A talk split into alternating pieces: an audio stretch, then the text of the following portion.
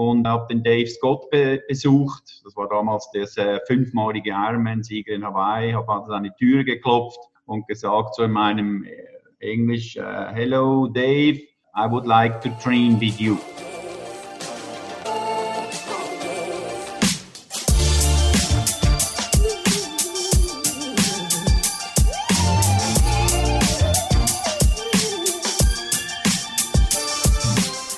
Herzlich willkommen zum Achilles Running Podcast. Ich bin Eileen aus dem Team Achilles Running. Heute spreche ich mit einem Urgestein der schweizerischen Triathlon-Szene, den mehrfachen Schweizer Meister, Triathlon-Hawaii-Teilnehmer und Erfolgscoach Roy Hinnen. Seit den 80er Jahren ist Roy schon Triathlet und kann stolz auf seine Bestzeit von 8 Stunden 35 schauen auf der Langdistanz. Also 3,6 Kilometer schwimmen, 180 Kilometer Radfahren und einen ganzen Marathon laufen. Sprich 42,195 Kilometer. Ich spreche mit Roy über seine Anfänge als Triathlon-Profi in den USA, warum er seine Profikarriere so früh beendete und wie sein Leben als Triathlon-Coach abläuft. Eine kleine Anmerkung. Wir hatten leider etwas technische Schwierigkeiten bei der Aufzeichnung und müssen uns für die schlechte Tonqualität bei Roy entschuldigen. Ich hoffe, ihr könnt das Gespräch dennoch genießen. Viel Spaß beim Gespräch mit Roy Hinnen. Hallo Roy, schöne Grüße in die Schweiz heute mal. Yes, Grüße Aline. Wie geht's dir?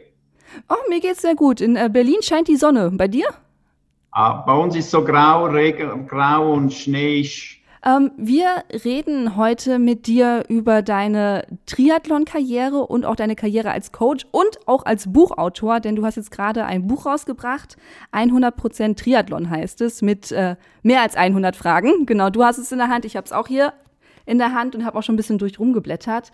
Ähm, wir würden ja ganz gerne, oder das machen wir ganz gerne, äh, die Person natürlich hinter diesen ganzen Daten und Fakten kennenlernen. Deswegen, und bei dir, du bist ja schon sehr lange in der Triathlon-Szene unterwegs. Ich habe jetzt nachgeguckt, 1984 Start deiner Karriere in den USA. Vielleicht magst du uns mal mitnehmen in die Zeit davor. Wie bist du überhaupt äh, zum Triathlon in den 80er Jahren gekommen? Gut, ich war nicht so gut in der Schule. ich habe wirklich echt gestruggelt und mein, meine Minderwertigkeit ist da echt äh, immer größer geworden und dann war, musste ich im Militär in die Rekrutenschule, habe mich dann bei den, bei den härtesten angemeldet, bei den sogenannten Gebirgsgrenadieren. Das gibt nichts Härteres.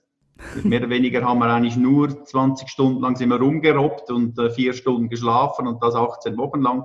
Und dort habe ich gemerkt, dass ich irgendwie Reserve habe im Sport. Das heißt, gegenüber den anderen habe ich mich schneller erholt und konnte wirklich so durchziehen. Die wollten mich dann auch fördern und alles, aber ich habe gesagt, nein, nein, ich habe andere Ziele im Leben. Aber das gab mir das erste Mal so als 17-, 18-Jähriger so den Input, hey, das ist, glaube ich, deine Karte, auf die musst du in deinem Leben setzen. Das hat mir dann wirklich den Kick gegeben, dass ich sofort gesagt habe, okay, ich habe dieses Stamina und bin dann sofort nach Amerika gereist, damals nach Davis, Kalifornien und äh, habe den Dave Scott be besucht. Das war damals der äh, fünfmalige Ironman-Sieger in Hawaii. Habe an seine Tür geklopft und gesagt so in meinem äh, Englisch, uh, Hello Dave, uh, I would like to train with you. So, und er guckt mich so mit groß. Ich habe ihn wirklich zu Hause besucht. Also du bist wirklich zu seiner Haustür gegangen? Zu seiner Tür, habe an seine Tür geklopft und wirklich so, bin da so da gestanden, wie, also wie nackt eigentlich. Und er schaut mich so an und hat aber sehr schnell realisiert, dass ich das, glaube ich, ernsthaft meine. Dann hat er so gesagt, alright, see you tomorrow at the pool. I'm swimming at seven. Und dann bin ich dahin und ich konnte natürlich überhaupt nicht schwimmen. Schwimmen war damals mein, ich konnte nicht mal 25 Meter kraulen. Aber da lass mich ja kurz mal einhaken. Wie bist du denn, denn aufs Triathlon dann gekommen? Also es gibt ja auch andere Sportarten, die viel Ausdauer brauchen.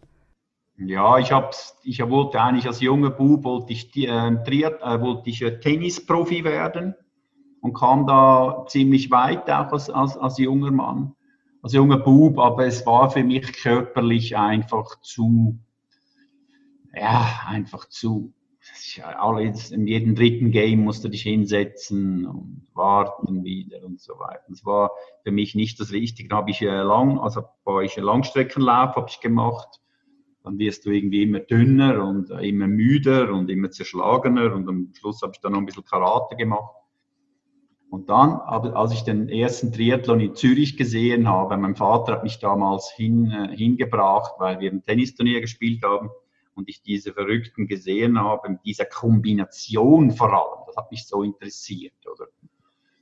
Habe ich gedacht, ja, das ist ja der Wahnsinn, da muss ich unbedingt mitmachen. Und dann nächstes Jahr, ein Jahr später, stand ich dann dabei. Das war damals ein Drittel Distanz, 1300 äh, Schwimmen, 60 ähm, Grad und 13 Laufen. So. Mhm. Also du warst schon, du hast schon Triathlon gemacht, bevor du dann halt nach in die USA. Genau, habe ein Zimmer gemietet, habe fünf Stunden Englisch gelernt pro Tag nebenbei und einfach mehr oder weniger jeden Tag Vollgas trainiert. Und ich wusste natürlich damals nicht, äh, wie macht man das, ist das gut oder schlecht, aber irgendwie habe ich es überlebt, oder? Ohne Verletzung, ohne nichts und bin dann nach Hause gekommen nach neun Monaten und wurde gerade Schweizer Meister. Habe also hier in der Schweiz alle in den Grund und Boden gefahren.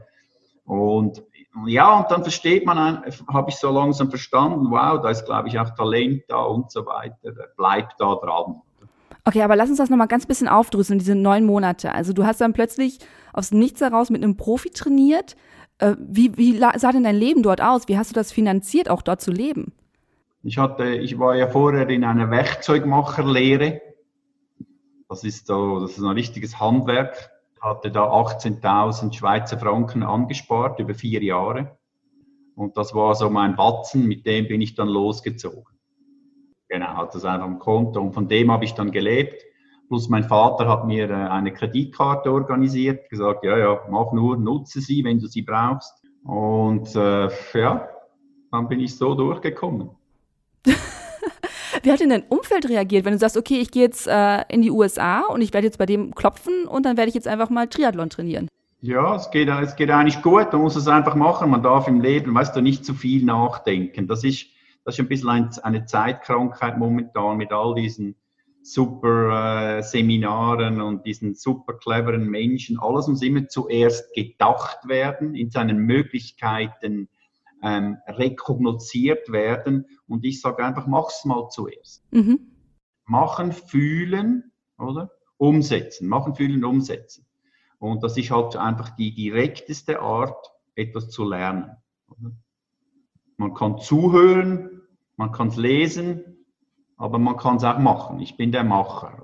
Ja, eindeutig. Dann bist du wiedergekommen, direkt Schweizer Meister geworden. Wie ging es da weiter? Oder wie hast du dich erstmal gefühlt? Also du kommst hierher und du sagst gerade, du hast dich alle in Grund und Boden gefahren und äh, ja. Ja, ich war natürlich total überwältigt und konnte das auch noch gar nicht richtig einordnen und äh, habe dann verstanden, okay, man kann sogar ein bisschen Geld verdienen und dann habe hab ich mich sofort schlau gemacht. Das war natürlich ein Markt, da gab es dann die ersten Scheibenräder, weißt du, da kam damals der, der der Scott Aerolenker auf. Das war halt alles noch trocken. Also diese Triathlon Components Market, wie es heute jedem guten Fachgeschäft gibt, gab es damals noch nicht. Und ich habe dann sofort mit meinen US-Kontakten einfach dann äh, Geschäfte aufgezogen, eine Firma gegründet und neben dem, dass ich Profi war, habe ich diese Artikel verkauft in der Schweiz. Und äh, habe dann im Winter immer wieder genügend Geld verdient und bin dann im Frühling wieder abgedüst. Ja, du springst so ein bisschen durch die Jahre. Okay, dann, dann kommen wir mal dazu. Also du sagtest ja gerade, du hast ja deine Firma gegründet. Äh, wie kam es dazu? Also wie, warst du auch einfach so, ja, mache ich jetzt einfach mal und dann gucken wir, was passiert?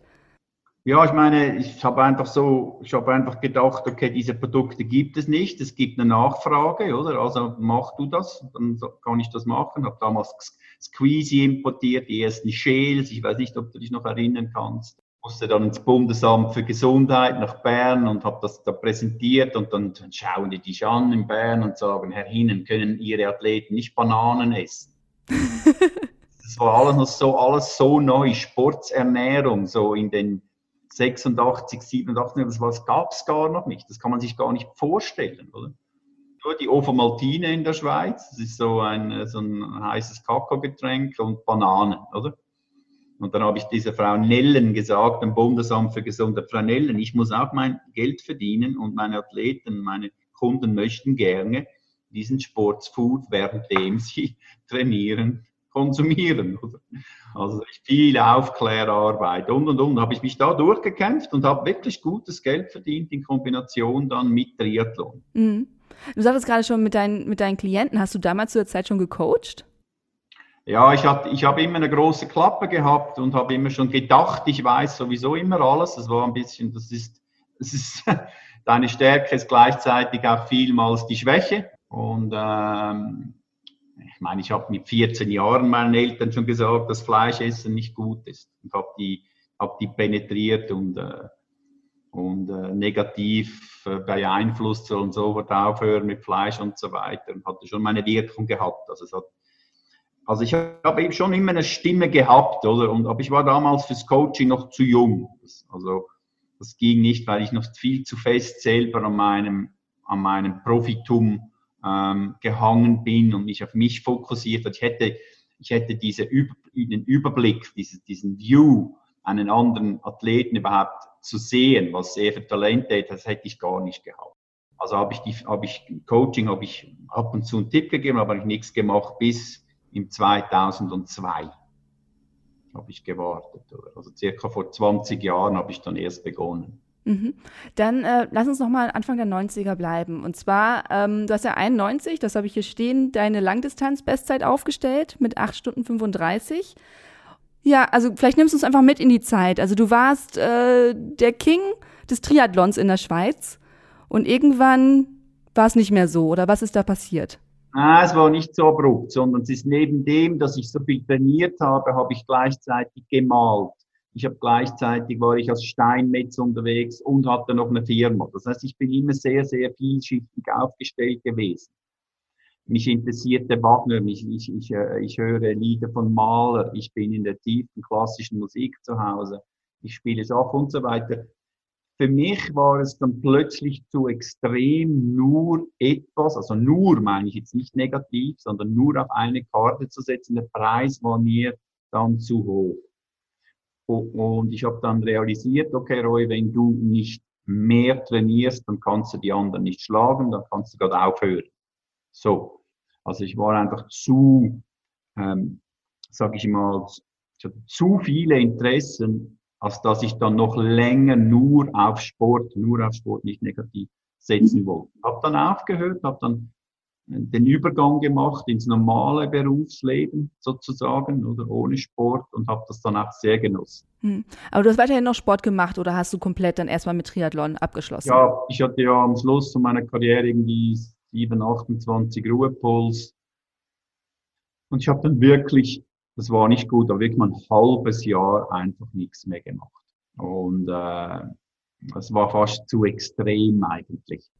Mhm musste ich noch, auf so einem Level musste ich eigentlich runter trainieren. Und das habe ich dann erst ein halbes Jahr später begonnen, wieder ein bisschen zu trainieren. Aber ich war wahrscheinlich so ausgebrannt damals noch aus dieser Zeit, dass ich einfach auch eine Pause brauchte.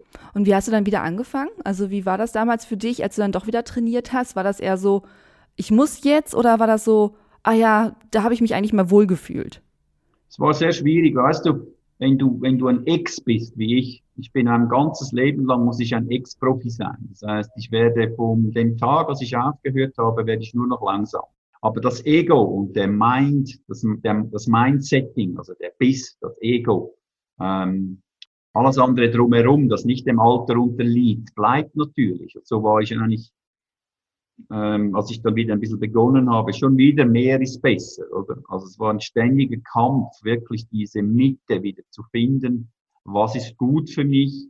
Was ist in diesem Moment jetzt richtig für mich? In diesem neuen Lebensabschnitt? Und was nicht? Das war, das war ein ständiger Kampf für, ich würde sagen, bis ich circa 40 war. Oder? Mhm. Wie hast du dich da irgendwie bei Laune gehalten, wenn du sagst, es war ein ständiger Kampf? ja, bei Laune halten. Es ist einfach immer wieder der Extremismus durchgekommen, dass du dann doch wieder das Extrem suchst, aber dir fehlt dann die Grundlage, da machst du dich eigentlich nur fertig.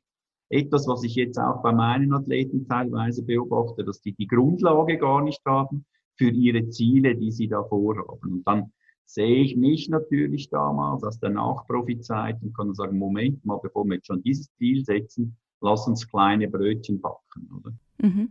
So, das hilft natürlich jetzt im Coaching sehr. Wann hast du denn dann richtig mit dem Coaching angefangen? 2002 habe ich dann begonnen, offiziell. Dann habe ich, äh, dann habe ich äh, meine Handelsfirma verkauft. Mhm. Ich habe dann gesagt, so jetzt ist genug gehandelt, weil der Markt war gesättigt. Es ging mehr eigentlich um Verdrängungsmarkt und, und, und, und all die Sachen. Ich hatte ja dann fünf, sechs, sieben Angestellte und habe dann vom einen Tag zum anderen gesagt, Roy, ist das wirklich das, was dich glücklich macht? Und musste dann sagen, nein, der Aufwand ist extrem gestiegen für den Ertrag.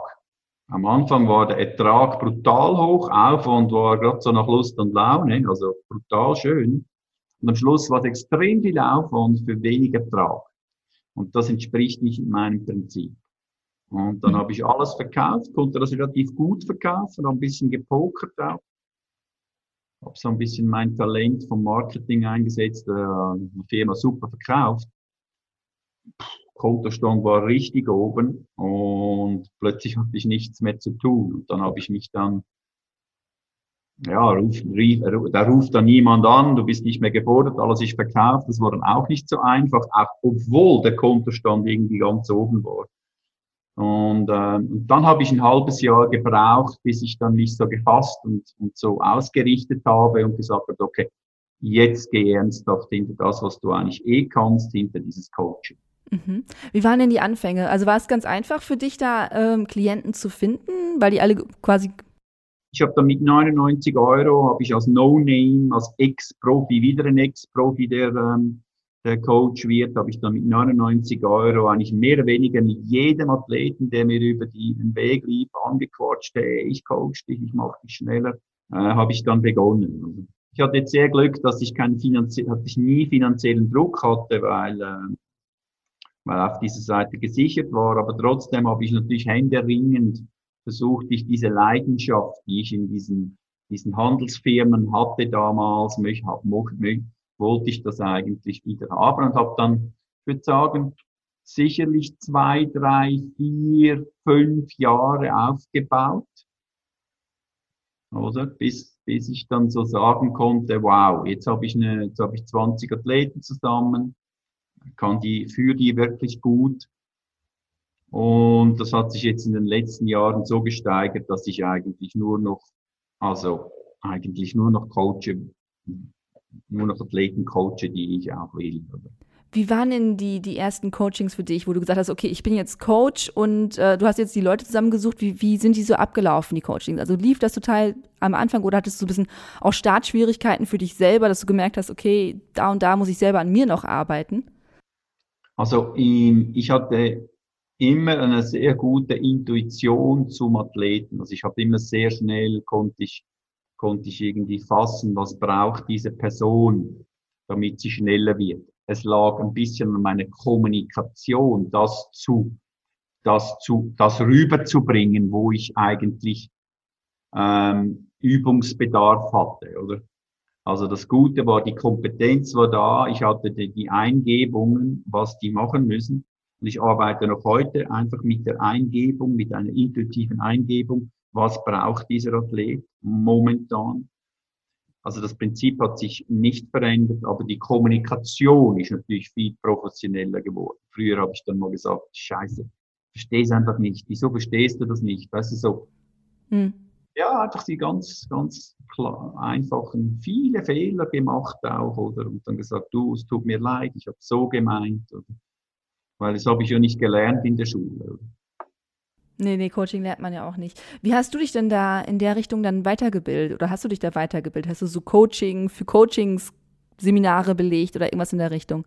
Nein, ich habe nicht einmal irgendeinen Coaching, Coaching-Kurs besucht. Was ich halt einfach mache, ich bin halt einfach sehr ähm, ähm, neugierig. Ich habe extrem viele Kontakte zu Profiathleten, zu anderen Athleten und habe natürlich, was habe ich jetzt, über 350 Athleten trainiert bis jetzt. Ich habe natürlich von jedem Athleten gelernt.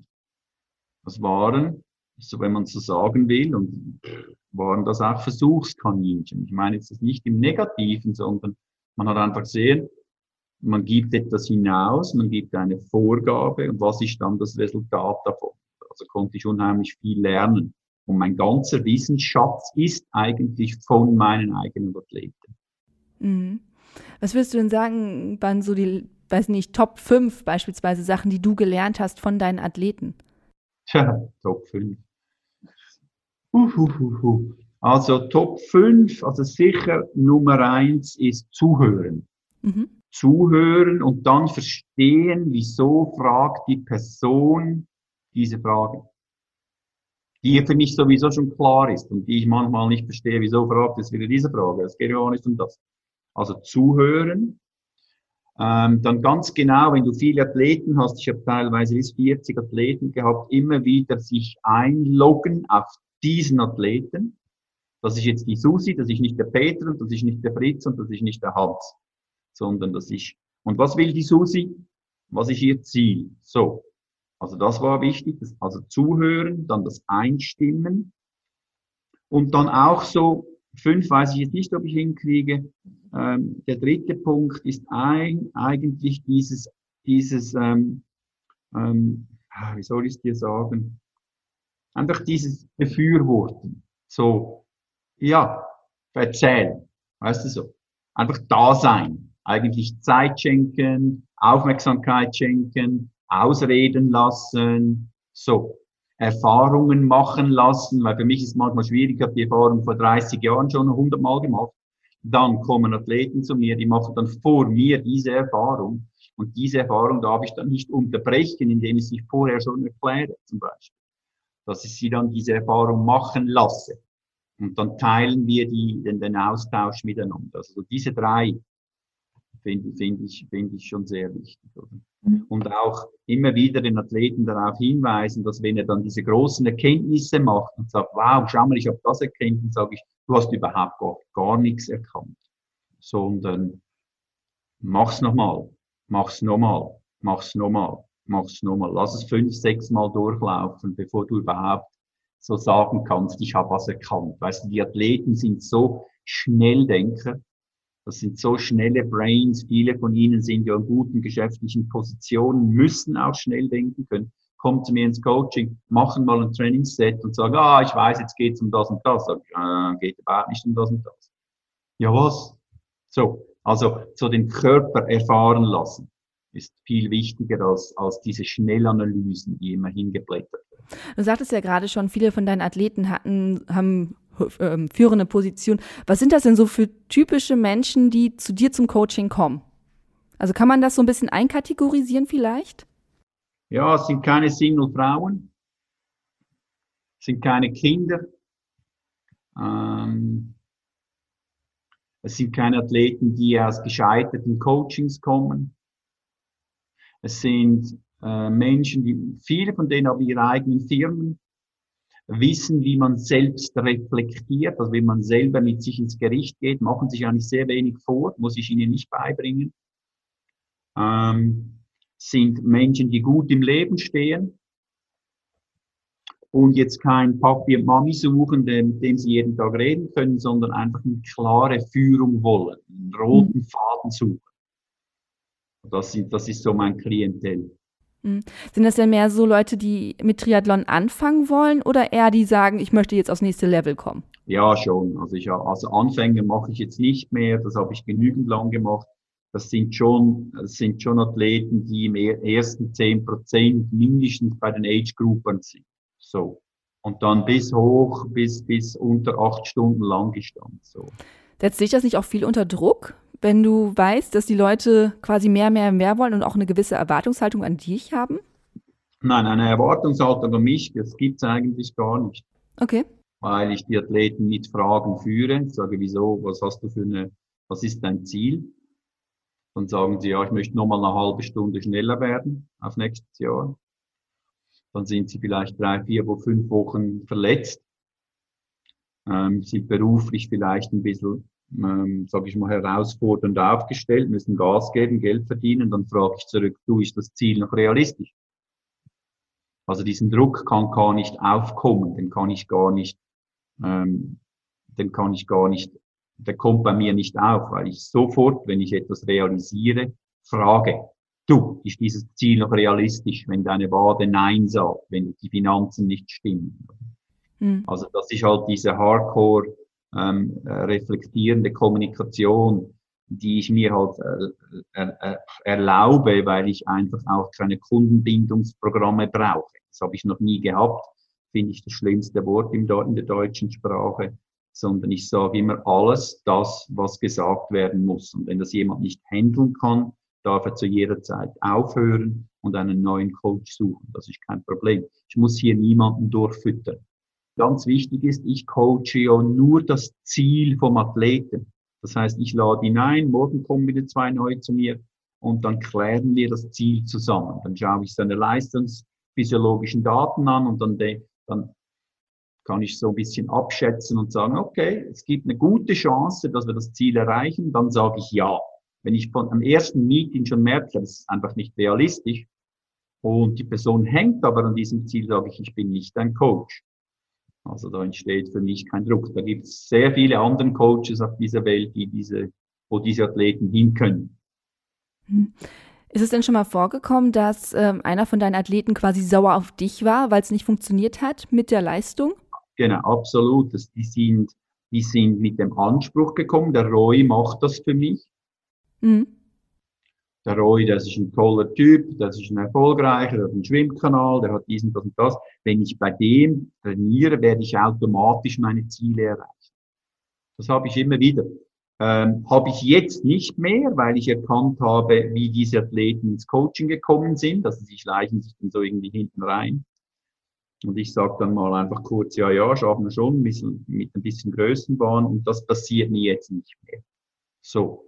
Und das habe ich gehabt, ja, ganz klar. Und dann habe ich immer aufgezeigt, schau mal, für, für diese Leistung musst du diese Trainingssets schaffen, musst du dieses Wo ähm, Wochenvolumen abhandeln können und, und, und, und. Und äh, am Schluss hat es dann geheißen, ja, äh, kann ich nicht, müsste man vielleicht auch nicht. Mhm. Kannst du uns mal in so eine Situation mitnehmen, wo das mit dem Klienten vielleicht auch mal eskaliert ist oder sowas? Gab es sowas mal in der Situation? Also Eskalation hatte ich jetzt noch nie. Mhm. Ich, hatte, ich hatte schon mal, dass dann ähm, der Athlet gesagt hat, zum Beispiel ganz trocken per E-Mail, mit deiner Art kann ich nicht arbeiten. Okay. Das war dann das Ende vom Coaching. Und was ja nichts anderes heißt, dass die Person erkannt hat, dass der Aufwand für dieses Ziel sie nicht selbst, sie einfach nicht schafft. Okay. Und das wird dann projiziert auf den Coach im Sinne von, ich kann mit deiner Art nicht arbeiten, was ja überhaupt nichts mit dem Ziel zu tun hat. Mhm. Ich bin ja nur ein Coach. Also ich meine, so wichtig bin ich ja nicht. Was sind denn so typische Fragen, die deine Athleten haben? Sind das immer die gleichen? Also immer nur schneller werden oder geht es auch manchmal um, ums Optimieren oder einfach auch vielleicht entspannter werden in dem Sport? Gut, um diese Frage zu beantworten, musst du verstehen, dass wenn ich einen Trainingsplan mache, ist der mehr oder weniger für vier, fünf Wochen ist der gleich. Das heißt, mhm. die Athleten laufen jeden Montag, jeden Dienstag, Mittwoch, Donnerstag, Sonntag, durchlaufen sie den gleichen, den, die gleichen Trainingssets. Gleiche Wattvorgaben, Kadenz, alles ist immer gleich. Von dem her gesehen, ähm, ist es für mich, steht für mich im Vordergrund, dass der Athlet die Erfahrung mit dem Set macht und dann sagen kann, nach vier, fünf, sechs Durchläufen, Durchgängen, wo wir zum Beispiel jetzt bewusst am Fat Max gearbeitet haben und am VO2 Max, sage jetzt mal als Beispiel, mhm. dass sie dann merken, wow, bin ja besser geworden. Das heißt, und dann bin ich schon, dann gibt es schon sehr wenige Fragen, weil die Fragen, Berlin, kommen eigentlich nur, wenn die Athleten nicht schneller werden. Also so viele mhm. Fragen habe ich nicht. Und wenn Sie dann selber merken, wow, da geht ja wirklich etwas. Ich hatte letztens einen, der hat gesagt, Roy, ich kann einfach nicht Fahrrad fahren. Ich schaff's einfach nicht. Dann war er eins, zweimal bei mir, hat sich vor mir aufs Fahrrad gesetzt. Ich habe ihn angeschaut, gesagt, das machen wir jetzt. Let's go. Der hatte einfach eine kleine Blockade, oder? Konnten wir gut lösen. So. Und wenn Sie merken, die Athleten, dass sie schneller werden, gibt's habe ich ein gutes Leben. Wenn sie nicht schneller werden, muss ich natürlich sofort analysieren und sage, du schau mal, unsere Vorgabe war achteinhalb Stunden pro Woche in den letzten zwölf Wochen. Ich sehe, wir sind bei, wir sind bei sechseinhalb, das heißt, es fehlen uns zwei Stunden. Ähm, wie siehst du das mit deinem Ziel? Oder? Immer wieder fragen, immer wieder fragen. Sagen sie, ja. Dann sage ich, ja, weißt ja schon, wir brauchen die 8,5. Sonst kann ich nicht die Hand für dich ins Feuer legen, dass wir das Ziel erreichen. Also dann merken sie schon, ähm, der Roy macht's nicht für mich, oder? Mm, man muss selber dran arbeiten. Ähm, was sind denn so typische, ähm, also gibt es immer wiederkehrende Probleme oder immer wiederkehrende Stellschrauben, an denen du schrauben musst, wo du denkst, okay, das habe ich jetzt schon 30 Mal gesehen? Also was wirklich schlimm ist, ist im Jahr 2020 und die meisten Garmin-Wattpedalen funktionieren einfach immer noch. Und äh, das ist natürlich tragisch, wenn ich ein Set habe, wo ich Wattvorgaben mache und die, die können die Watt nicht erreichen, weil einfach das, das Gerät nicht äh, synchronisiert ist oder eingestellt ist. Und dann geht das ganze Chaos los. Oder? Also das, ich kann da nicht sagen, kauf dir ein, ein, SRM-Wattmessgerät, weil die einfach funktionieren, weil die einfach viel teurer sind. Also das, das sind so die mühsamen Sachen, wenn du die technischen, technischen äh, Features zuerst mal abchecken musst. Stimmt der Puls, stimmen die Watt? Ähm, immer noch im Jahr 2020 große Probleme. Du musst dir vorstellen, ich bin 1990, habe ich mein erstes Wattmessgerät gekauft von SRM PC4 war das mit, mit roten Kabeln und hat funktioniert. Oder? Und wir sind 30 Jahre später und ich hatte Phasen, wo ich 30 Prozent meiner Athleten haben einfach die Wattangaben nicht gestellt. Okay. Also das sind so die mühsamen, ja, ich konnte die Watt nicht halten, dann muss ich zurückfragen, ja, mit welchen Watt fährst du? Ja, mit Garmin, okay. Hast du die richtig eingestellt? Kannst du mal einen Versuch machen zu deinem Textgerät? Die fahren ja auf den Home Trainer, den Smart Trainer Text. Aha, dort kann ich dort bringe ich dort schaffe ich es. Dann habe ich ja, das sind auch die richtigen Watt, oder? Und, und so beim, wenn man jetzt mal ähm, Radfahren, Schwimmen und Laufen sieht, was sind denn da so, so typische Probleme, die du in den einzelnen Sportarten siehst? Also gibt es da irgendwas, was immer wiederkehrt? Ja, weißt du, die Athleten sehen ja ihre Probleme nicht. Das sind ja Weltmeister im Vorspielen, dass sie keine Probleme haben. Mhm. Deswegen kommen sie auch ins Coaching, damit sie erkannt werden. Oder? Zum Beispiel mhm. die eine Frau, die einfach alles richtig trainiert, alles richtig macht, immer über 15 Stunden pro Woche trainiert, aber einfach nicht essen kann. Sie kann einfach nicht essen. Sie kann es nicht. Und dann muss ich sofort sagen, stopp, das Coaching müssen wir sofort beenden, weil es macht keinen Sinn. Also ich kann die, ich kann hier nicht die besten Pläne schreiben und dich unterstützen, wenn du nicht Zucker ist an der ersten Stelle der Erholung in, in meinem, in meinem, äh, in meiner Welt. Das ist einfach Zucker das absolut Wichtigste, wenn sich ein Athlet nach einer Leistung erholen möchte. Und wenn das nicht fließt und es dann heißt, ja, was hast du heute gegessen? Und dann geht's los mit Salat, mit ein bisschen Gurke und so weiter, dann kannst du einfach nicht schnell werden. Also mhm. so fundamental einfach ist es schon, oder? Dass es immer noch im Jahre 2020, wo alles eigentlich klar ist. Es gibt eine Million Bücher, die dir ganz klar sagen, du brauchst einfach deine 60, 70, 80, 90 Gramm Carbs pro Stunde. Und wenn das nicht kommt, vergiss es. Wie gehst du dann vor? Also beendest du dann das Coaching oder suchst du dann einen Ernährungsberater mit ran oder sowas? Nein, Ernährungsberater muss ich nicht nehmen, bin ich ja schon. Also nein, ich, ich, ich äh, also ich, solche Frauen kommen ja nicht in mein Coaching, weil ich das am Anfang an klarstelle. Von der, mhm. von der Unterschrift her muss diese Frau unterschreiben, dass sie in jedem Training äh, mindestens ein Gramm pro Körpergewicht zu sich nimmt. Das, das muss sie mir unterschreiben, sonst Coaching. Weil sonst mhm. ist es waste of time.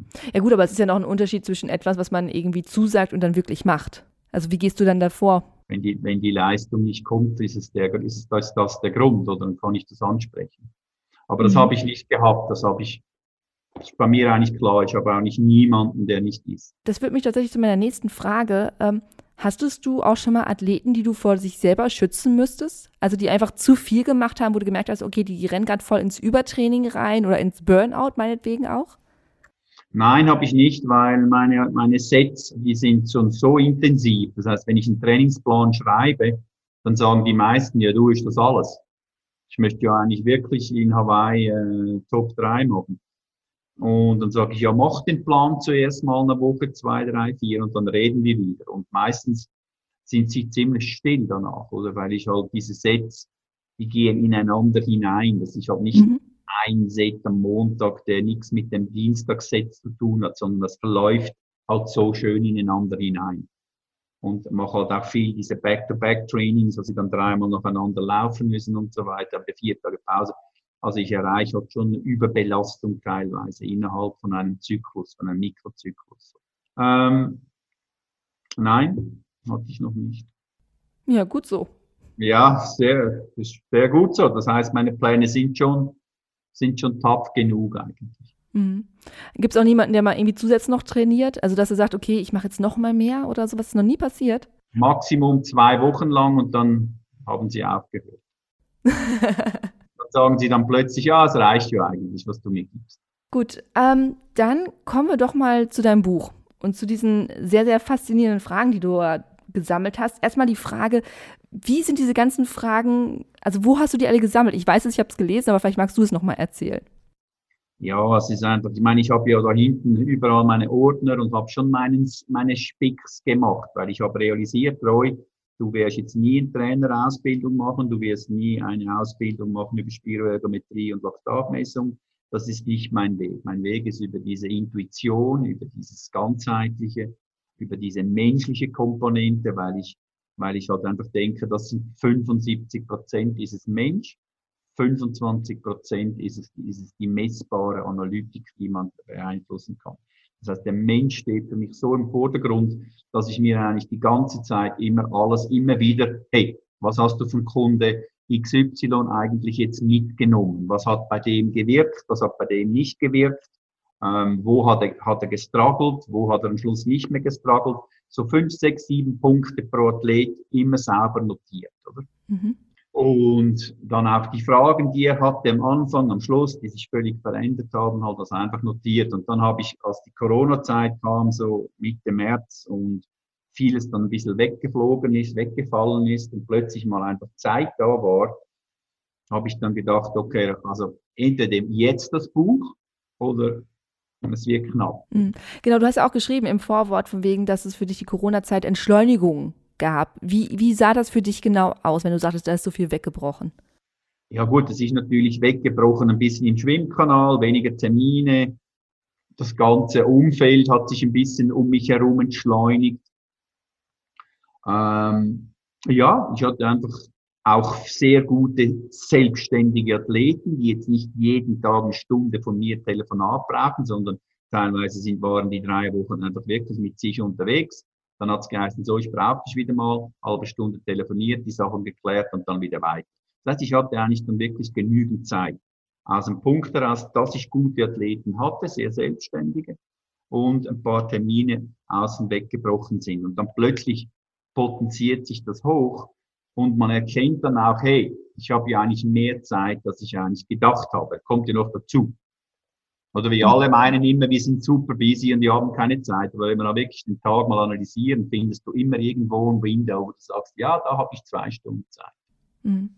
Wie kamst du denn auf die Idee? Ich fand das sehr interessant mit diesen ähm, Fragen. Also man kann ja noch mal kurz erklären. Also dein Buch ist so aufgebaut, du hast ähm, 100 Prozent und das sind 100 Fragen von deinen Athleten und du hast ihm deine Antworten dazu aufgeschrieben. Ja gut, ähm, für mich ist es klar, wenn du als Athlet erfolgreich sein willst, dann ähm, musst du schauen, dass du dich nicht verrennst. Es gibt so viel Informationen auf dieser Welt, oder? Und mein Ziel, mein Anspruch war für dieses Buch, dass ich eigentlich gesagt habe, wenn du diese 100 Fragen mal durchliest, und das schafft man im, im, im Wochenende, dann wirst du so viel über dich erfahren, dass du weißt, welche Frage du dir stellen musst. So, wo sind die zwei, drei Kernfragen, die du dir stellen musst, damit du wieder unterwegs bist und nicht ständig hin und her gerissen bist? Weil viele Athleten haben einfach keine Führung. Die machen ein bisschen das, machen ein bisschen das. Wenn sie das machen, denken sie an das. Und das war für mich wichtig. Über diese Fragen kann ich eigentlich diesen roten Faden ein bisschen klären für, den, für die Athleten. Wie war es denn für dich? Also du hast dann äh, durch deine Ordner geguckt und du hast ja auch geschrieben durch deine WhatsApp-Chats. Ähm, dann hattest du ja wahrscheinlich nachher zig Fragen. Wie hast du es denn geschafft, das so runterzubrechen auf nur 100 oder 106 sind es ja, glaube ich, ne? Ja, es war sehr viel. Ich habe wahrscheinlich ein paar gelöscht, die ich nicht löschen hätte sollen und andere, die jetzt da drin stehen, äh, hätte man löschen können. Es ist immer, es ist so schwierig. Ah, es war brutal schwierig. Ähm, am Schluss waren es 105 Fragen, habe ich fünf Bonusfragen gemacht. Aber ich glaube, ich, ich meine, ich bin jetzt nicht äh, Dr. Sommer und kann auf alles jetzt eine Antwort bringen, aber es, soll, es ist sehr umfänglich. Also es sind wirklich viele Themen abgedeckt und jetzt nicht nur zum Beispiel Leistungsdiagnostik oder jetzt nicht nur Aerodynamik oder jetzt nicht nur Schwimmen, hoher Ellbogen oder nicht, sondern es ist wirklich so ein, ein, ein Rundumwerk, wo man, wo man wirklich hineinfragen kann und auch sich selbst mal die Frage stellen kann, hey, wie, wie gehe ich auch, mit dem Ganzen um? Weil ich denke schon, viele Triathleten werden sich in den Fragen schon erkennen. Ja, also das umfänglich auf jeden Fall. Ich war auch überrascht. Also sind ja auch sehr ähm, Fragen dabei, die ich, ich persönlich niemals einem Coach stellen würde, so zum Tinder-Dating oder sowas. Wie war es denn für dich, solche Fragen zu bekommen von deinen Athleten? Das ist kein Thema, weil ich meine, wie gesagt, ich bin jetzt nicht ein Therapeut, aber ich arbeite mit vielen Athleten über viele Jahre zusammen. Das heißt, nicht, dass ich jetzt denke, dass es Freunde sind, aber es sind sehr vertraute Beziehungen. Das heißt, es bleibt alles in diesem Raum rund um diese Person. Ich gehe jetzt nicht raus und, und, und bla bla bla, sondern es sind wirklich Vertrauensbeziehungen, und, und ich werde von diesen Athleten auch so geschätzt, weil sie eigentlich teilweise fast keinen Ort haben, wo sie hingehen können, um das zu teilen. Und ist für mich eigentlich kein Problem. Gibt es irgendwie eine Frage, wo du sagst, die hat mich echt, weiß nicht, eiskalt erwischt oder sehr lange beschäftigt? Eigentlich, eigentlich nein. Nein, eigentlich nein. Ja, weil, ich, wie du sagtest, es war ja super umfangreich. Also es geht ja wirklich von A bis Z alles, was den Sport an sich angeht, aber auch alles, was drumherum ist, eben mit Dating, ähm, Erziehung, da spricht ja auch jemand von seinem Sohn, ob er den zum Triathlon ranführen sollte und so weiter. Da fand ich schon so, wow, das ist ja schon ordentlich was dahinter.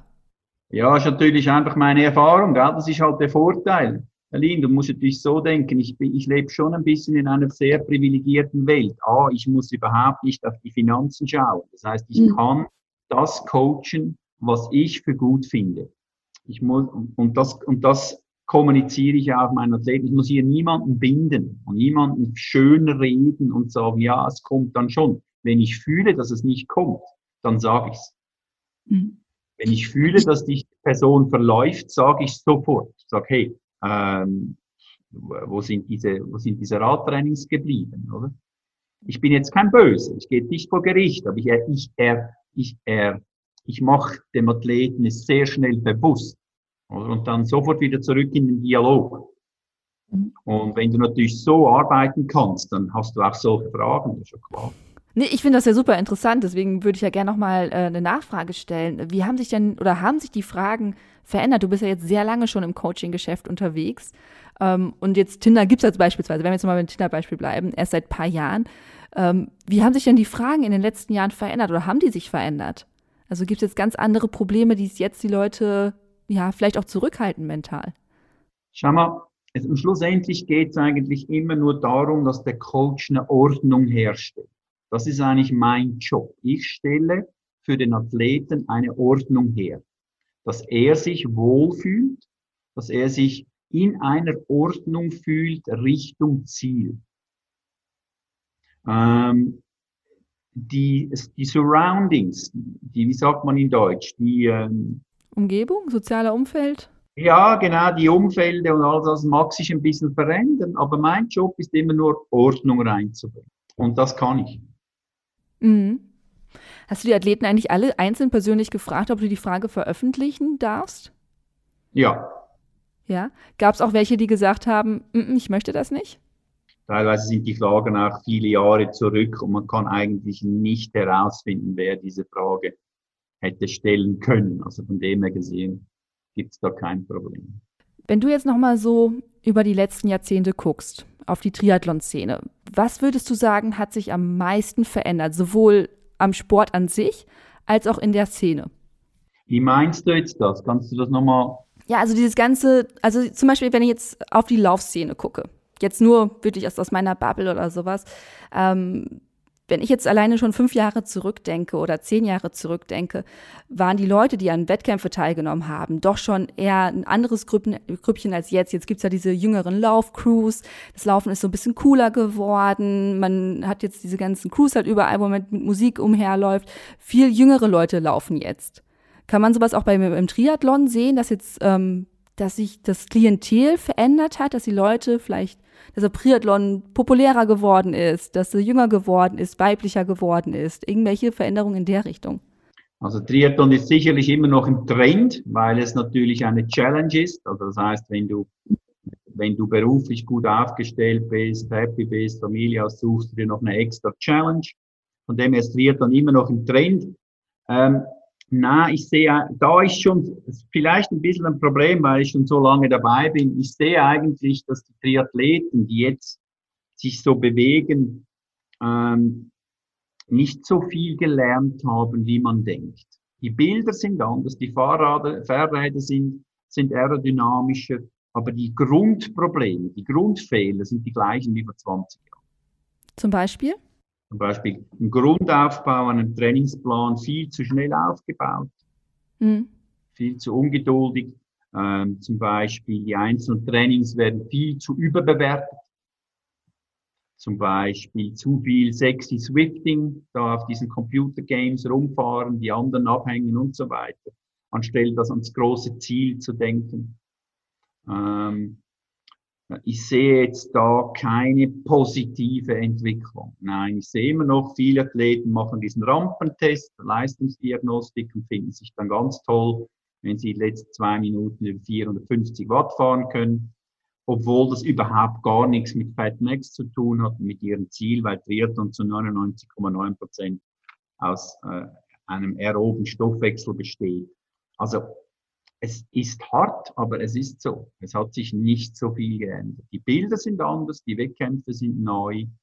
Ähm, immer noch sehr viele Athleten, die sich gerne was vormachen. Und sag ich jetzt mal, noch nicht so ganz tief im Kern verstanden haben, wieso sie eigentlich Triathlon machen. Gut, ähm, dann würde ich ganz gern zum Schluss noch ähm, drüber sprechen, wenn jetzt jemand aus unserer Lauf-Community oder Laufzuhörern, die wir haben, mit dem Triathlon anfangen möchte und kommt zu dir, sagt, Roy, ich laufe und möchte jetzt gerne mit Triathlon anfangen. Gib mir mal ein paar Tipps, wie ich das jetzt mache. Am besten, klügsten. Und was würde sie diese Person für eine Distanz machen? Ah, fangen wir erstmal mit einer kleinen Distanz an, so eine, so eine Volksdistanz oder sowas. Und was hat sie für Läufe gemacht? Sagen wir Halbmarathon. Sie hat einen Halbmarathon, Halbmarathons gemacht und möchte jetzt mit Kurzdistanz Triathlon machen. Ja. Dann würde ich sie zuerst fragen, wieso willst du das machen? Für eine neue Herausforderung. Einfach mal was anderes machen. Immer nur laufen ist mir zu langweilig. Einfach mal was anderes machen. Okay. Ja, dann muss ich eigentlich nicht viel sagen, weil dann kann sie es einfach mal machen. das ist krass, wirklich. Und dann hat sie es gemacht und dann kann ich mit ihr reden. Was hast du wahrgenommen? Was fandest du anders als beim Nurlaufen? Was fandest du anders auf dem Radfahren als beim Nurlaufen. Und dann sind die ersten Erfahrungen da. Ich würde gar nicht viel sagen, dann mach's einfach mal. Und die Ausdauer ist ja da. Ja, super. Und dadurch haben wir eigentlich wieder den Kreis geschlossen zum Anfang. Einfach mal machen. Mhm. Einfach mal machen, nicht so viel nachdenken, oder? Gerade in der heutigen Zoom-Zeit, wo wir alles über Kopf lösen müssen, dass man einfach ein bisschen loslässt und sagt, ich mach's mal. Ich mach's mal. Mhm. Gut, dann, äh, wenn wir jetzt schon eh den Kreis geschlossen haben, bedanke ich mich vielmals fürs Gespräch. Der Link zu deinem Buch ist in den Shownotes mit drin. Ähm, auf jeden Fall mal reingucken. Wie gesagt, es ist sehr, ähm, sehr unterhaltsam, weil es nicht nur Triathlon Triathlon ist, sondern halt auch drumherum und äh, sehr amüsante Fragen teilweise mit drin sind. Danke, Karin, für die guten also. Fragen. Hat mich sehr gefreut. Merci vielmals. Dankeschön. Bis dann. Ciao. Das war das Gespräch mit Roy Hinnen. Wenn ihr Lust habt, noch mehr über Triathlon und erfolgreiche Menschen aus dem Triathlon-Bereich zu erfahren, dann scrollt mal durch unsere ältere Folgen. Wir haben schon mit Tagesschausprecher Thorsten Schröder über seinen Weg zum Triathlon-WM auf Hawaii gesprochen oder mit Paratriathletin Christiane Reppe. Ich wünsche euch eine tolle Woche, bleibt stabil und keep on running. Ciao!